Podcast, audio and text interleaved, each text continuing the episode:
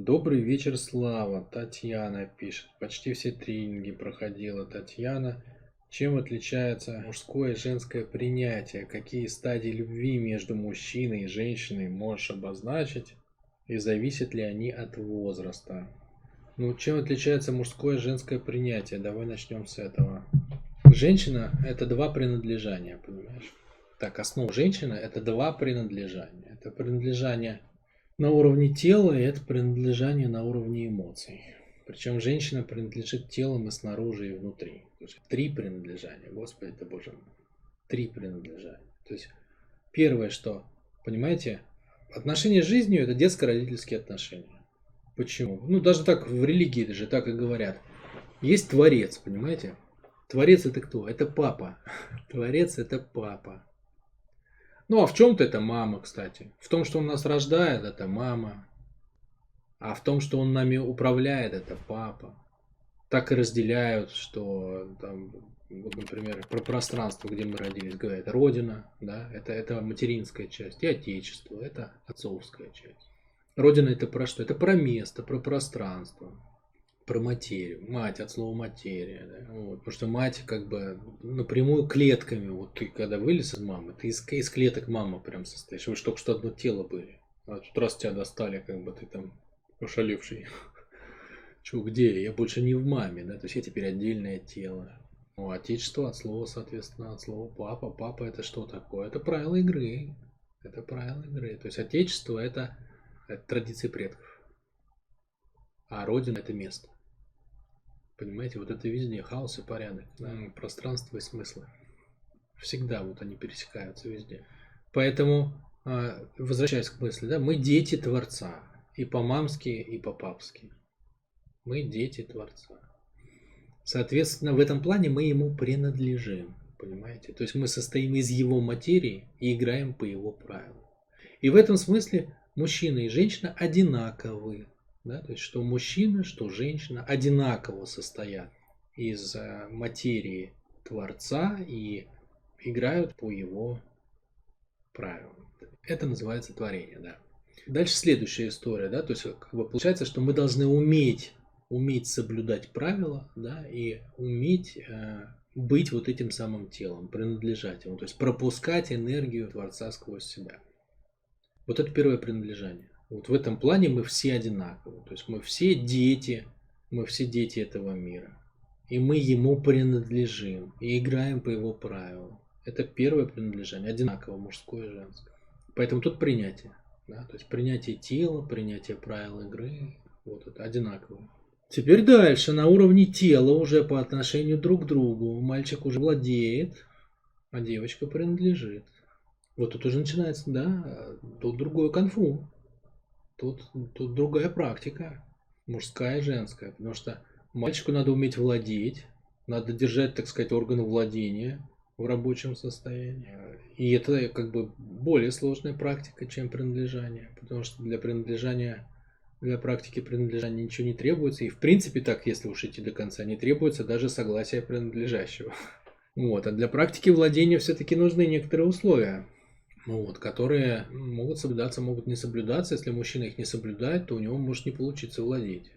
Такое бывает с некоторыми мужчинами, кто плохо себя ведет.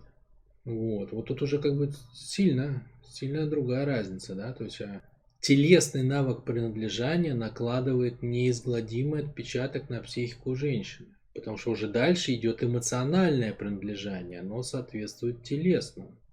А у мужчины эмоционально идет владение.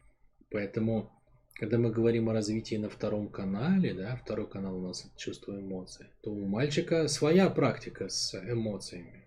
Он должен уметь их животные эмоции, страхи, да, там всякие, всякие там агрессии и так далее. Вот все это через принятие мальчика это должно трансформироваться в силу владения. А через принятие девочки это должно трансформироваться в умение создавать отношения женщина эмоционально, эмоциональным телом, если можно так сказать, она делает э, то же самое действие, которое делает физическим телом. Она впускает, да, то есть она в тело физическое впускает мужчину, принимает его семя, пропускает сквозь себя, то есть живет им как своим. Да, она живет жизнью ребенка внутри себя, особенно пока беременна, в чистом виде, как бы как своим. Нет разницы. Чужое впускает в себя. На самом деле, это настолько сакральный, глубинный, важный процесс. Столько женщин как бы э, приходит ко мне на консультации, кто не может, например, зачать, забеременеть. Из-за того, что она, она как бы вот эту женскую мышцу не натренировала, то есть она физически вот просто тело может себя мужчину впустить, а эмоционально не может. Не может пережить, что что-то шевелится внутри нее, как чужеродное тело это воспринимает. Не может впустить в себя семя мужчины, воспринимает его как какое-то там недоделанное, грязное, не как бы несовершенное, там, ну, психологически я имею в виду. Вот эти вот все истории. Короче, очень тут много, да, вот это вот, а, когда идет сбой в главном женском навыке, да, получается, сильная женщина может деньги зарабатывать, может волю свою как бы праздновать. Такой хватательный у нее есть такой хищный рефлекс, а именно мягкости, умение строить отношения, вот этого нету. И это сказывается, естественно, да, то есть и тело это отражает, то есть как бы эм, эмоционально женщина не может принимать в себя, и тело отказывается принимать себя. Вот реально у меня много таких клиентов. У многих есть эта проблема, и мы как бы учимся постепенно размягчаться. То есть, как бы принципиальный навык принятия э, женщины – это, ну, это впустить в себя. Это принять в себя как часть себя. Принять в себя как часть себя. А мужчина принципиально принимает любое поведение добычи, но не впускает ее в себя. То есть его принятие через принципиально не впустить, а конвертнуть любое поведение цели в минус для нее. А у женщины наоборот, принципиально как бы впустить. Женщина, принимая, становится больше, мужчина, принимая, становится меньше. Мужчина как бы говорит, что «А, я стану еще плотнее, чтобы найти такую энергию внутри себя, чтобы сбить и эту цель. Женщина говорит, я стану еще шире, чтобы впустить в себя и это тоже. Ну и совершенно другие истории получаются. Из одного принятия, из другого. То есть мужское принятие конвертирует всю энергию в силу, женское принятие конвертирует всю энергию в отношения. Но при этом состояние женщины шире. То есть она может конвертировать и, и в силу тоже. Вот, наверное, так, в двух словах. Какие стадии любви между мужчиной и женщиной я могу обозначить? Господи ты, боже мой. Никогда не думал о стадиях любви. Ну так глобально никаких. Понимаете, весь прикол как бы соединяющиеся пары. Все соединяются на состоянии. То есть даже если ну, встречала, встречалось даже такое в моей практике, что женщина сказала, что мы вместе, потому что мы вместе классно выглядим, как бы, когда хорошо одеваемся. Но это все равно состояние зацикленности на внешнем. От этого никуда не денешься. То есть люди соединяются состояниями. Теперь мы берем как бы какие состояния, вот на чем люди сошлись. Если они сошлись на травмах, а травмы есть у всех, понимаете? Если они сошлись на травмах, то тогда это отношения на три года, после которых а, теряется как бы друг другу интерес. И они, они каждый зашел для чего? Чтобы получить любовь другого к себе, Поэтому поначалу они летают, упаяются друг друга, наслаждаются, пьют друг друга, как это самое. Как Чак Норрис на картинке коронавирус из трубочки, из пластикового стаканчика. Вот. Потом они напились, да, то есть они травмы отыграли. А травмы же на самом деле они, ну, они на какое-то время привлекают, но потом они отталкивают. То есть каждый человек остается потом наедине со своей травмой. Травма создает одиночество, потому что на уровне травмы я всегда один. И еще раз, травмы есть у всех. Но другое дело соединяются два других человека, которые нашли чувство любви к себе. А любовь к себе это, это готовность не жить травмой. Так как травмы есть у всех, но кто-то живет травмой, а кто-то не живет травмой. Да? И не жить травмой можно только из любви к себе. Потому что ты реально хочешь прожить ту судьбу, которую ты хочешь, а не ту, которая диктует тебе кто-то, в том числе травму. Вот эта вот свобода настоящая, она только как бы, ту, ну, только из любви к себе и только той частью, которая не травмирована. И вот если они соединяются этими частями, то тогда они идут в отношения не получить любовь, а поделиться с другим любовью. И тогда пара склеивается не на травме, а на любви к себе.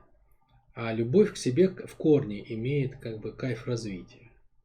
Да, то есть люди тоже по состояниям получается, да? только не, не по травмам, хотя, хотя травмы есть, а по скорости развития, по желанию развиваться, по глубине развития. Да? Если вот в этом удается совпасть, вот кто на травме, они обычно практически всегда, они приходят к тому, что один, один в итоге, вот спустя 10 лет, один развивается быстрее, второй медленнее. Ну и все, вот эта вот скорость, когда один улетает постепенно, второй как бы тоже ползет, но, но медленнее. Она, она наращивает разрыв до критичного момента, и потом пока. Ну, то есть они жить-то могут вместе, ну просто там, не знаю, бизнесом заниматься вместе или вообще по разным углам сидеть, в разные окна смотреть.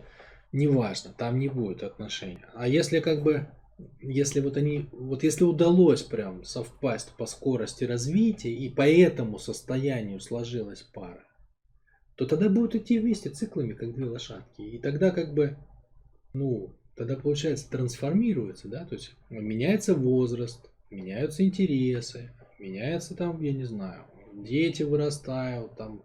Но так как оба хотят расти одинаково, то они, оказываясь в новом пространстве жизни, оба параллельно, как единое целое, начинают искать, как его использовать для роста.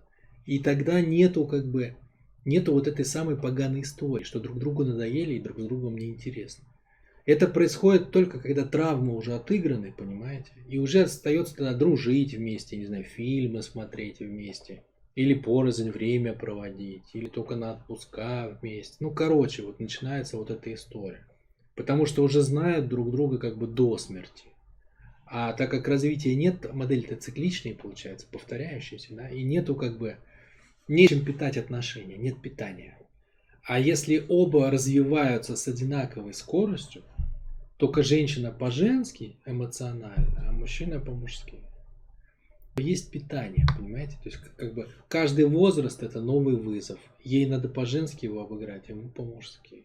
Рождается ребенок, ему надо по-мужски обыграть, он ищет состояние, она по-женски, она ищет. И все новое, понимаете, все новое варится. То есть мы, получается, проходим жизненный путь, он у нас переплетается как бы в эту самую, в косичку. Но нету ощущения как бы усталости от отношений. Почему? Потому что жизнь-то меняется, валится все время новый материал, как бы с чем работать. Обстановка меняется внешняя в стране, новые вызовы идут, внутренние, семейные, личные. И на этом как бы интересно. На этом возникает интерес. Но как бы тут нет цикличности, потому что циклы зависят, ну они меняются просто. Ну, сама жизнь циклична, да. Ты с возрастом меняешься, обстоятельства какие-то приходят. Вот от этого и идут циклы, собственно. То есть я бы как бы не делил бы ну, наверное, только на самые большие какие-то, да, то есть надо, надо найти свою реализацию там поначалу в обществе, да, такой паре. Потом надо найти какую-то духовную практику, в которую каждый идет. То есть такие циклы самоопределения, что ли, по важным вещам. Ну, ну как-то через это, но ну, нет задачи их выделять. Да? То есть нет задачи их выделять, нет задачи их проходить. Есть другая задача. Да? Держать синхронность развитие через обратную связь друг другу, через обмен, да, его крутить. И тогда, тогда каждая волна жизни, она омывает как бы, ну, новой волной ощущений. Вот что есть, я бы сказал. Наверное, я первый раз слушаю эту, благодаря тебе, Татьяна, я первый раз эту тему вот так вот распечатал, раскрыл.